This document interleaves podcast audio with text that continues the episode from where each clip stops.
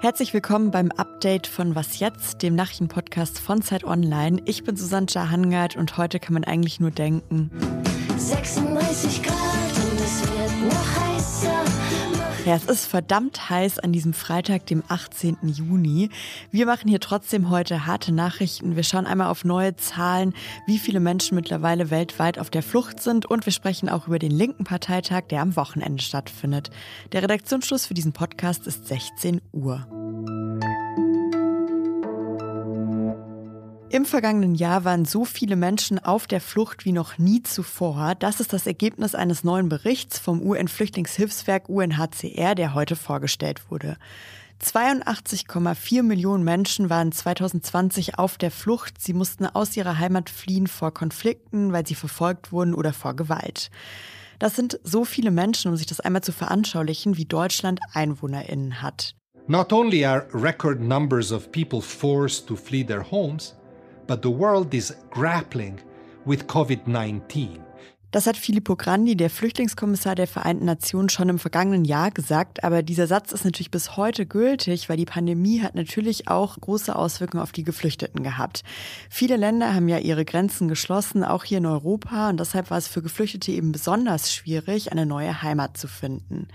Diese Entwicklung sieht man ziemlich gut an einer Zahl. Und zwar werden manche Geflüchtete in andere Länder umgesiedelt. Resettlement heißt dieses Programm auf Englisch. Und im vergangenen Jahr konnten nur knapp 35 30.000 Menschen so umgesiedelt werden. Laut UNHCR bräuchten aber 1,4 Millionen Menschen die Möglichkeit dazu, also 40 mal so viele.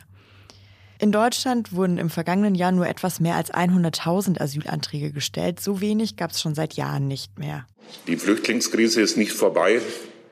Im Gegenteil, wir haben weltweit eine dramatische Zuspitzung, auch wenn die Kameras nicht draufblicken.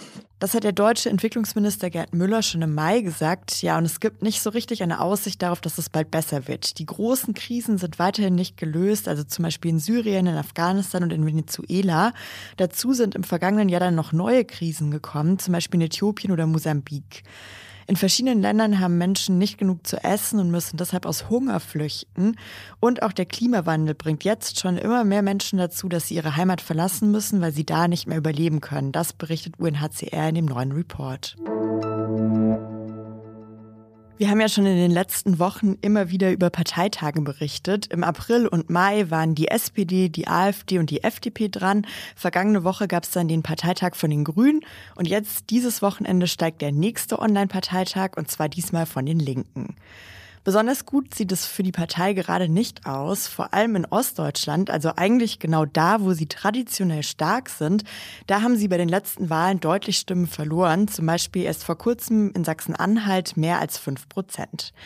Über den Zustand der Linken und diesen Parteitag spreche ich jetzt mit Michael Schlieben, Redakteur aus dem Politikressort von Zeit Online. Hi Michael. Hi, grüß dich. Michael, die Stimmung auf dem Parteitag der Linken wird wahrscheinlich also eher schlecht sein, oder? Naja, ja, Parteitage sind ja meistens so Orte der, der, der Autosuggestion, würde ich das mal nennen. Also wo man sich Mut macht, wo man Themen ausblendet, die so ein bisschen unangenehm sind. Äh, da ist man unter sich und hat keine Kritiker.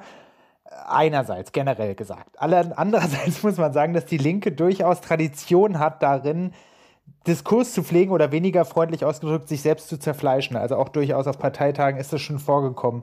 Gerade zur Zeit findet zum Beispiel eine Debatte über Sarah Wagenknecht statt, die kritisiert ihrerseits, dass die Linke sich zu sehr um die Hipster-Großstadtthemen kümmert, Identitäts- und Genderfragen, aber sie müsste eigentlich viel mehr Brot- und Butterthemen machen, also klassische Verteilungsfragen ansprechen. Also man kann, um auf deine Frage nochmal schnell zu antworten, durchaus Kontroversen erwarten. Es gibt zum Beispiel auch einen radikal pazifistischen Antrag, dass alle Bundeswehrsoldaten sofort aus dem Ausland abgezogen werden sollen oder dass Deutschland ab sofort keine Rüstung mehr verkauft. Da gibt es auch Realos, die sagen, naja, das ist vielleicht ein bisschen schnell und ein bisschen undurchdacht. Ich habe ja jetzt gerade schon am Anfang gesagt, bei den letzten Wahlen sah es für die Linken nicht besonders gut aus. Und das ist ja auch das, was man in den Umfragen eigentlich seit Wochen und Monaten sieht.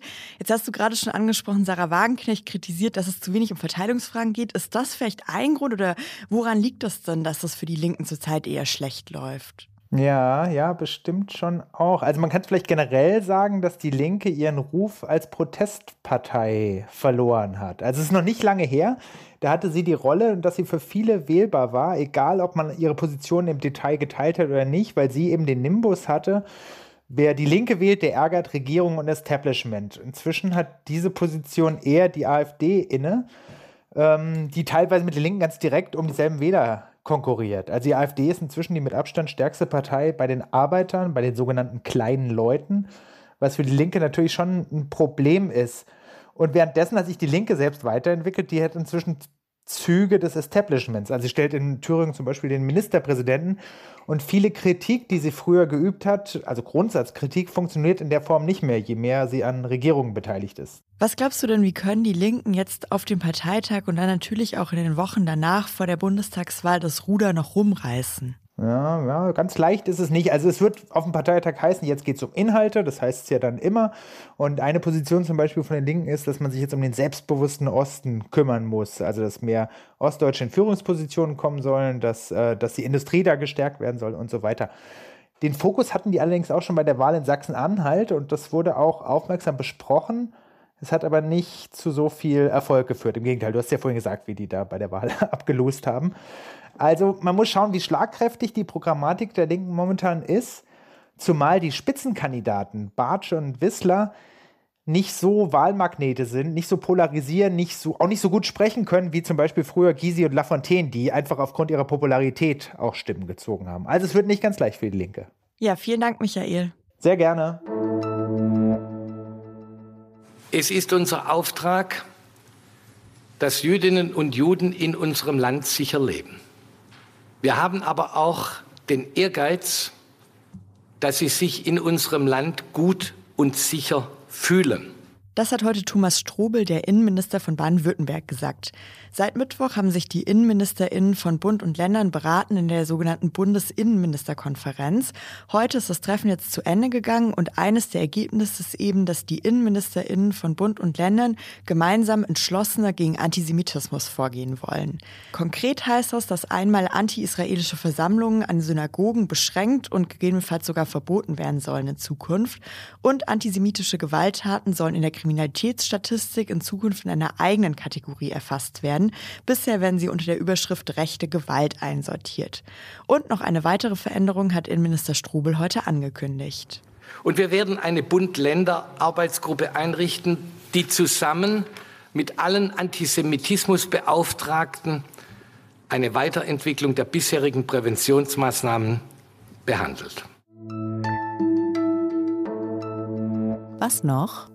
Die USA bekommen einen neuen Feiertag. Präsident Joe Biden hat ein Gesetz unterschrieben und das damit festgemacht, nachdem schon beide Kammern des Kongresses dafür gestimmt hatten. Und dieser neue Feiertag findet auch direkt morgen statt. Am 19. Juni wird in den USA ab morgen der Juneteenth National Independence Day begangen. Mit diesem Tag soll dem Ende der Sklaverei in den USA gedacht werden. Ja, und das ausgerechnet am 19. Juni, weil am 19. Juni 1865 ein General in Texas afroamerikanische Sklavinnen und Sklaven darüber informiert hat, dass der Bürgerkrieg zu Ende ist und sie frei sind. Sie waren tatsächlich die letzten Sklaven in Amerika und wussten, bis dieser General vorbeikam, nicht, dass sie schon seit mehr als zwei Jahren eigentlich frei waren. Besonders darüber freuen dürften sich jetzt schwarze Aktivistinnen in den USA. Die haben sich nämlich jahrelang dafür eingesetzt, dass Juneteenth ein nationaler Feiertag wird. Und damit sind wir jetzt auch schon am Ende vom Update für heute. Wie immer am Freitag möchte ich noch auf das Politikteil verweisen, unseren politischen Podcast von Zeit Online. Da ist in dieser Woche die Politikwissenschaftlerin Natascha Strobel zu Gast und erklärt, wie Konservative von Rechten lernen. Und ich habe noch eine weitere gute Nachricht für Sie. Normalerweise gibt's uns von Was Jetzt ja immer nicht am Wochenende. Falls Sie aber große Sehnsucht haben, können Sie uns am Sonntag sehen, tatsächlich nicht nur hören, sondern sehen beim ersten digitalen Zeit Online Podcast Festival. Das läuft den kompletten Sonntag auf zwei Bühnen. Alle großen Zeit Online Podcasts sind dabei und eben auch wir vom Was Jetzt Team. Wenn Sie sich noch nicht dafür angemeldet haben, dann können Sie das nachholen unter zeit.de slash festival oder am Sonntag einfach auf Zeit Online klicken.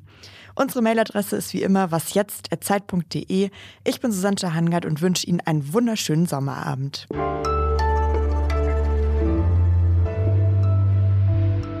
Das Haus ist total heiß und ich träume die ganze Zeit davon, zum See zu fahren, aber man muss ja irgendwie noch ein bisschen arbeiten.